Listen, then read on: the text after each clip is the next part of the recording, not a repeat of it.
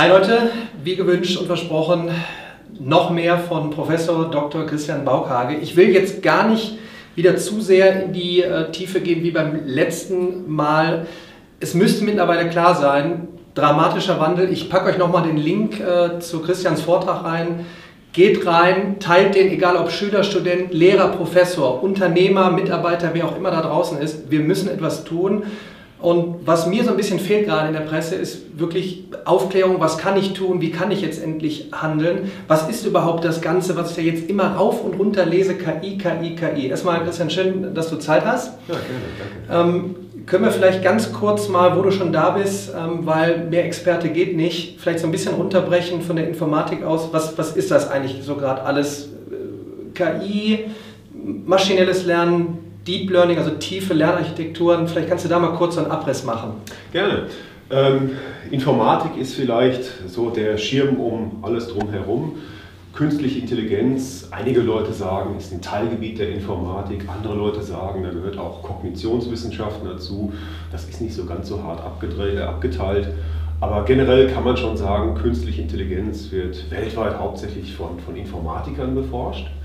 Und das maschinelle Lernen, von dem du gesprochen hast, das ist ein Teilgebiet der künstlichen Intelligenz. Künstliche Intelligenz kann man ja zum Beispiel realisieren, indem sich Expertinnen oder Experten hinsetzen und ganz viele Regeln aufschreiben, für was man wie zu machen ist. Das wäre sozusagen wissensgetriebene künstliche Intelligenz. Man könnte aber auch versuchen, ganz viele Daten aufzunehmen und anhand dieser Daten automatisch lernen zu lassen, was wann wie zu machen ist. Das würde man mit Methoden des maschinellen Lernens machen. Und das tiefe Lernen, das du angesprochen hast, das ist seit zehn Jahren so der große Hype. Da hat es auch große Durchbrüche im Bereich der künstlichen Intelligenz gegeben durch das tiefe Lernen. Äh, dazu muss man wissen, diese lernenden Systeme, wenn die einmal trainiert sind, das ist nichts anderes als eine mathematische Funktion, wo eine Eingabe reinkommt und oben eine Ausgabe rauskommt. Äh, zum Beispiel ein Bild von einer Katze oder ein Bild von einem Hund kommt rein und oben kommt die Aussage raus, das ist eine Katze oder das ist ein Hund. Funktionen haben Eingaben und Ausgaben. Funktionen können aber auch äh, ganz kompliziert sein, können komponiert sein. Ich mache erst eine Berechnung, auf dem Ergebnis mache ich eine andere Berechnung, auf dem Ergebnis mache ich eine andere Berechnung. Und das ist das, was im tiefen Lernen passiert. Da werden diese, diese Systeme, die Entscheidungen treffen können, die klassifizieren können, so zusammengebaut, dass da viele unterschiedliche aufeinander aufbauende Berechnungen stattfinden. Das ist ein tiefes System und deswegen tiefes Lernen. Und vielleicht nur in aller Kürze, weil ich kriege es halt mit von meiner Seite aus der mathematische Hintergrund. Ich rede jetzt sehr, sehr viel immer über exponentielles Wachstum. Ähm, es hat sich ja schon in den letzten Jahrzehnten und Jahrhunderten immer viel und dramatisch viel geändert, aber offensichtlich ist der Zeitpunkt ja jetzt anders. Ich fand, äh, und das äh, nehme ich immer aus deiner Präse und packe das in meine Präse, wenn ich gerade äh, draußen bin, so diese leichte mathematische Formel, da kommen drei Sachen gerade zusammen, nämlich Big Data, High Performance Computing, tiefe Lernarchitekturen, die den Progress in AI gerade machen. Vielleicht kannst du das gerade nochmal als Abriss machen, damit man wirklich jetzt draußen nochmal sagt, ach ja, deshalb ist der Zeitpunkt jetzt da, um zu handeln. Man kann sich ja wirklich fragen, warum ist das jetzt äh, vor ungefähr zehn Jahren so explodiert? Denn die Idee, künstliche Intelligenz zu schaffen, die ist nicht neu. Die gibt es seit den 1940er Jahren, direkt nachdem die ersten elektronischen Computer gebaut waren. Was aber so im Jahr 2009, 10, 11 passiert ist, ist, dass eben äh, drei große technologische Trends zusammengefunden haben. Big Data ist einfach wirklich die Tatsache, dass wir in der Welt mittlerweile in Daten ertrinken. Einerseits haben wir Social Media, wo alle von uns Bilder hochladen, alles kommentieren, Produkte empfehlen, was auch immer. Und das wird alles aufgezeichnet von den Firmen, die die Plattform betreiben. Äh, andererseits gibt es immer mehr Sensoren überall. Wir alle haben in unseren Smartphones Kameras und Mikrofone. Wir tragen also Sensoren mit uns rum. Das gab es auch noch nie in der Menschheitsgeschichte, aber auch in der Industrie. Die Maschinen, die was herstellen, da wird alles gemessen. Drehmoment, äh, Stromverbrauch, alles wird aufgezeichnet und gemessen. Das ist Big Data. Und ähm, um diese vielen, vielen Daten auch sinnvoll verwerten zu können, da braucht man tatsächlich recht starke Computer. Da sind viele Rechnungen, statistische Rechnungen nötig. Ist aufwendig äh, und dafür braucht man High-Performance-Computing-Lösungen. Die kosten heutzutage nichts mehr. Das war der zweite Trend. Und jetzt, wie gesagt, das tiefe Lernen, das sind auch keine ganz so neuen Ideen, aber da gab es ein paar Durchbrüche vor zehn Jahren. Und diese drei Sachen zusammengenommen, Zusätzlich vielleicht noch Open Source, weil wer das selber machen möchte, müsst ihr nicht mehr vom Scratch machen, könnt ihr im Internet Bibliotheken runterladen, Toolboxes. Ja, Open Source ist auch so ein Treiber dafür. Aber diese ähm, Big Data, High Performance Computing, ich sag mal Open Source und diese tiefen lernenden Architekturen, das bringt den Durchbruch. Und vielleicht bevor es dann um Lösungen geht, weil die Frage ist dann, was kann ich denn jetzt machen? Ähm, vielleicht so ein, zwei, drei Hardcore-Beispiele. Vielleicht nochmal Radiologie äh, angesprochen ja, ja. Äh, als erstes. Ja. Einfach um das mal deutlich zu machen. Wenn da wirklich ganz banal einer draußen ist und der denkt jetzt, okay, jetzt, jetzt redet ihr da viel über um Lernarchitekturen mhm. und KI und hier. Ähm, praktisches Beispiel. Ich sage mal vielleicht vorweg, äh, das große Problem, das wir gerade haben, ist, dass künstliche Intelligenz gleichzeitig unterschätzt und überschätzt wird. Also wenn man sich äh, die Berichte in den Medien so anschaut, dann gibt es immer dieses Horrorszenario, übermorgen übernehmen die Roboter die Weltherrschaft und äh, KI wird uns alle unterjochen, also so wie im Terminator-Film. Ähm, das ist diese Überschätzung dessen, was KI leisten kann. Und dann gibt es die anderen Stimmen, die sagen, ach, das ist nur so ein Hype, das wird in ein paar Jahren hat sich das erledigt, da ist gar nichts. Und beides ist falsch. Und die Wahrheit ist in der Mitte. Und es gibt diese Stimmen, die sagen, ja, das wird große Auswirkungen auf den Arbeitsmarkt haben. Das stimmt. Das wird aber nicht so sein, dass äh, wir in Zukunft alle arbeitslos sein werden. Was wir aber jetzt schon sehen können, ist, dass gewisse Tätigkeiten, die sich gut automatisieren lassen, tatsächlich automatisiert werden. Und du hast das Beispiel Radiologie angesprochen. Das ist die Auswertung von zum Beispiel Röntgenbildern im Krankenhaus oder äh, Computertomographieaufnahmen. Das wird heutzutage hauptsächlich noch von, von menschlichen Expertinnen und Experten gemacht. Aber da zeigt es sich zum Beispiel, das sind ja eigentlich auch so, so Bildanalyseprobleme, äh, ist auf diesem Röntgenbild Anzeichen einer Krankheit zu erkennen oder sowas.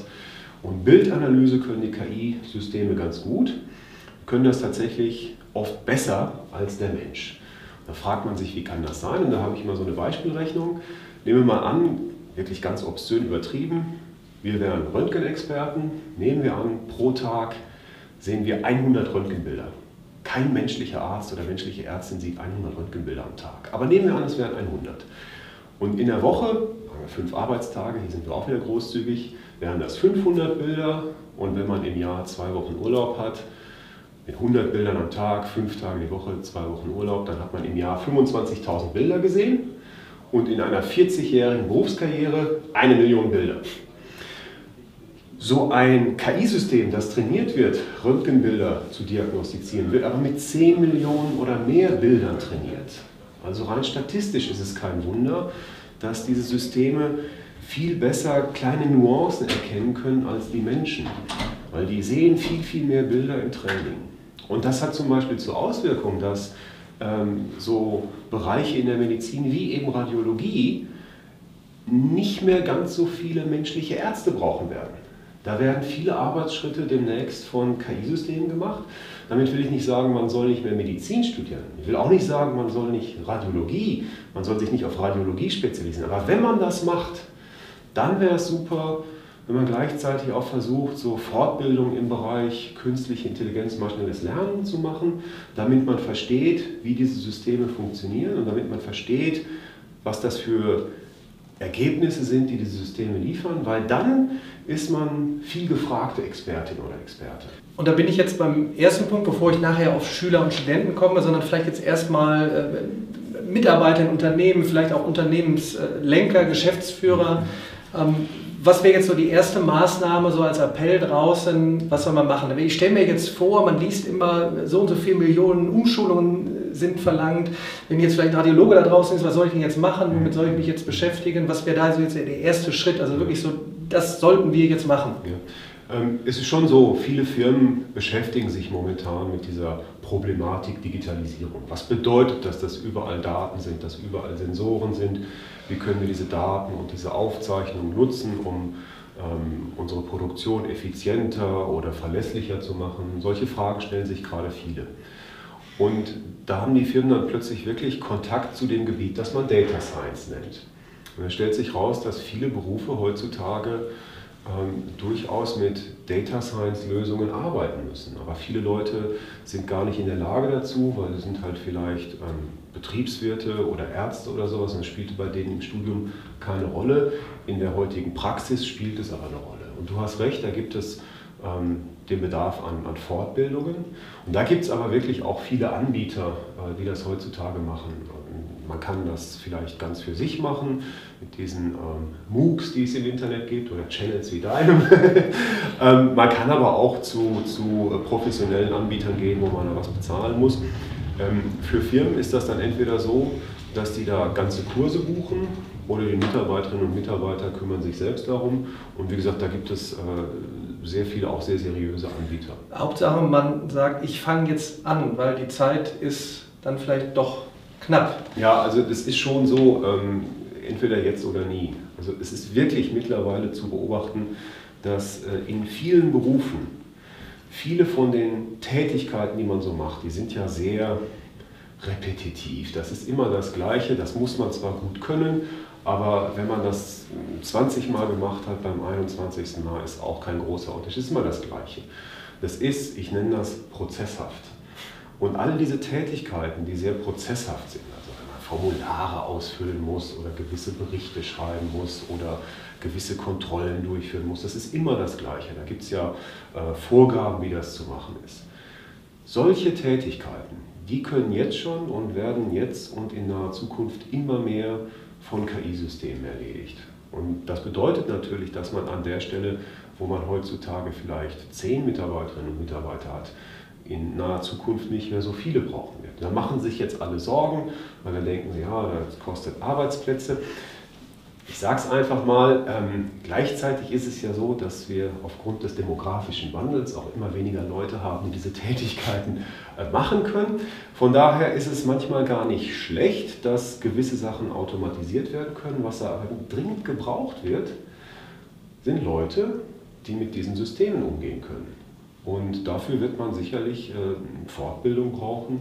Viele Firmen erkennen das, viele Firmen äh, bilden ihre Mitarbeiterinnen und Mitarbeiter entsprechend fort. Ein ganz eigener Punkt ist, den habe ich selber in Diskussionen immer, wenn mir gerade Schüler und Studenten schreiben, so bei allem Data Science hin und her, wir brauchen auch immer noch Handwerker. Mhm. Also anfassen kann das die Robotik ja. gerade aufnehmen. Ich glaube, das ist eine völlig eigene Diskussion. Auch das soll es weiterhin geben. Aber Fakt ist eben, wie du auch sagtest, ja. wir, wir, brauchen mehr Expertise, gerade in diesem Bereich ja. Data Science. Und jetzt gehe ich mal ähm, ich mache mir auch ein bisschen Sorgen, bin natürlich immer äh, sehr positiv gestimmt, dass, sagen wir mal, im Bereich Unternehmen noch was passiert. Ich bin da so ein bisschen bei Jack Ma von Alibaba, mag man halten von was man möchte, aber die Kids sind unsere Zukunft und jetzt so, gerade mein, mein, meine Core-Crowd, wie ich sie immer nenne, Schüler und Studenten, wie kriegt man die jetzt animiert? Deshalb bin ich ja heute auch hier ähm, als, als äh, Botschafter Neues Lernen für die Roberta-Initiative. Also wirklich, da habt ihr euch ja auch Gedanken gemacht, ja. was ihr hier entwickelt habt. Vielleicht da nochmal jetzt dann wirklich ein Appell, auch wenn Lehrer, äh, Lehrerinnen und Lehrer ähm, zuschauen, dass man sich jetzt sagt, okay, verstanden, wir müssen handeln, was kann ich denn tun oder ist doch was da? Ja. Äh, Gerade für Lehrerinnen und Lehrer ist das natürlich oft regelrecht schmerzhaft. Also die sehen ja, dass die Welt, in der wir leben, sich gerade wirklich rapide ändert was wirklich neu ist. Also Maschinen, das kennen wir schon seit ganz langer Zeit, seit mindestens 300 Jahren gibt es Dampfmaschinen und, und dann Bagger und solche Sachen in der Produktion. Plötzlich haben wir Maschinen, die nicht nur schwere körperliche Arbeit machen können, sondern auch geistige Arbeit. Und das ist wirklich was ganz Neues. Lehrer sehen das, äh, Lehrer sehen dieses Phänomen Digitalisierung und sehen auch, dass bei ihnen in der Schule nicht viel passiert. Und äh, das ist natürlich auch äh, schwierig, da gibt es Lehrpläne, die sind nicht auf dem neuesten Stand, je nachdem, was man als neuesten Stand definieren würde. Viele Lehrerinnen und Lehrer ähm, sind da aber bereit, aus ihrer Komfortzone rauszukommen und, und privat zu überlegen, was kann ich machen und dann vielleicht AG anbieten oder sowas. Ne? Also Computerkurse. Und die Roberta-Initiative, von der du gesprochen hast, das ist ähm, ein Projekt, das wir schon seit ganz langer Zeit laufen haben, wo es darum geht, dass ähm, Schülerinnen und Schüler, möglichst jung, also gerne auch schon in der Grundschule, fünfte, sechste, siebte Klasse auch, ähm, einen einfachen Zugang zu, und man muss es hier knallhart sagen, Informatik haben, ein bisschen weitergefasst zu MINT, Mathematik, Informatik, Naturwissenschaften, dass sie aber schon spielerisch erleben können, indem sie Lego-Roboter zusammenbasteln und dann Programme schreiben, dass diese Lego-Roboter auch was Interessantes machen können. Also spielerisch erleben können, äh, dass das alles gar nicht so esoterisches Herrschaftswissen ist, sondern dass wirklich jeder eigentlich einen Zugang dazu haben kann. Und wir freuen uns natürlich immer, wenn, wenn Schulen ähm, die Mittel finden, sowas in den Unterricht einzubringen. Oft ist es so, dass die Initiative da von Lehrern ausgeht, die also wirklich äh, als Pädagogen getrieben sind, das Beste für ihre Schülerinnen und Schüler zu erreichen. Ähm, mittlerweile gibt es da in Deutschland äh, ein paar hundert Schulen, die da regelmäßig mitmachen. Da gibt es auch ähm, Schulungen, die wir durchführen für Lehrerinnen und Lehrer. Dann sind die anschließend Roberta-Lehrerinnen und Lehrer und diese Baukästen sind von Lego und da gibt es Möglichkeiten, wie man das in die Schule bringt. Super. Und vielleicht äh, zum Schluss, ähm, da gehe ich jetzt mal auf einen Punkt, den halte ich für sehr wichtig. Da sieht man jetzt gerade wieder, welche wichtige Rolle doch immer noch der Lehrer hat bei aller Digitalisierung. Nämlich, da muss sich einer darum kümmern. Die Kids werden wahrscheinlich nicht von sich aus jetzt sagen, ach, oh, Data Science und Robotik und Vernetzung. Da, da muss einer die, die Inspiration geben. Aber vielleicht jetzt mal in eine ganz andere Richtung, weil mein Neffe, anderthalb, den habe ich gerade immer mit dabei. Ich mache mir wirklich Gedanken, wann legst du mal alles weg und gehst mal raus wieder in den Sandkasten und guckst in die Luft. Also wie stehst du so zu dem, ja, wir müssen, weil die Welt um uns herum, da sind Einsen und Nullen, da, ist, da sind Roboter, da ist Vernetzung, ich muss das verstehen, das kann ich hiermit super gut. Aber wie soll dann von deiner Meinung aus so der Aspekt auch mal so ja. angesprochen werden oder vollzogen werden, mal wieder mal ein bisschen Freiraum? Ja. Ich, äh, das ist jetzt meine persönliche Meinung, mhm. ganz wichtig. Äh, also kein offizielles Statement. Ich glaube, das ist eigentlich zum Beispiel gar keine gute Idee, dass ähm, im Unterricht demnächst überall Tablets benutzt werden sollen. Ähm, Kontakt zu Smartphones und Tablets und so weiter haben die Kids sowieso dies, dieser Tage. Das, das, ist nicht, das ist nicht, was sie jetzt in der Schule machen müssen. Und der Umgang mit diesen Geräten, also auf den Displays, äh, mit den Fingern rumzufahren. Das hat auch mit Informatik nichts zu tun. Und ich glaube, es ist eigentlich wirklich total wichtig, dass, dass man die Kinder nicht permanent zumüllt mit, mit dieser Digital- und Elektroniktechnologie, sondern halt wirklich in den Sandkasten gehen oder im Wald spazieren gehen und, und äh, den Boden aufbuddeln und sehen, dass da ganz viele Ameisen sind. Also so Erlebnisse haben. Kinder sind ja, sind ja Wissensschwämme, die sind ja immer nur neugierig, wollen ja. immer Erfahrungen machen. Das braucht das menschliche Gehirn auch. Und wir sind als Menschen, das muss man ja sagen, wir haben momentan das Problem, dass sich unsere Zivilisation schneller entwickelt, als sich unsere biologischen Körper entwickeln. So von der Biologie sind wir ja eigentlich immer noch in den Savannen Afrikas. Und das muss man anerkennen. Also gerade in, in der frühkindlichen Phase, da muss man, muss man den Kindern äh, Lernerlebnisse schaffen, äh, Möglichkeiten, ihre Neugier auszuleben, eben nicht am Bildschirm. Das, das, kommt, das kommt dann früh genug, in dem Moment, wo sie halt in der Schule anfangen, Mathematik zu lernen oder sowas. Da kann man dann durchaus auch früh anfangen mit, mit Konzepten der Informatik aber, aber wirklich dafür müssen wir nicht permanent mit Digitaltechnik umgehen sein. Glaube ich, eine komplett eigene Diskussion äh, schon mal. Aber danke dir auf jeden Fall wieder für den Input und wirklich auch nochmal der, der Aufruf nach draußen, wer auch immer da jetzt zuschaut, äh, teilt das. Es ist wirklich, wirklich, wirklich ein wichtiges Thema, ähm, dass ihr wirklich versteht, was da draußen passiert. Ich werde dranbleiben. Ich werde dich wahrscheinlich auch nochmal wieder irgendwann vor die Kamera äh, äh holen. Und ähm, ich hoffe, viele von euch äh, sagen jetzt super verstanden und es ist ja auch äh, gar nichts Schlimmes, äh, wenn ich spielerisch rangehe, Robotik, Programmieren, Vernetzung, alles kennenlernen und vor allem auch, wenn es sich schwierig anhört, diese künstliche Intelligenz einfach mal reinzutauchen, ähm, dann habe ich meinen Auftrag erfüllt und ähm, ich freue mich auf das nächste Mal. Danke dir. Super, danke.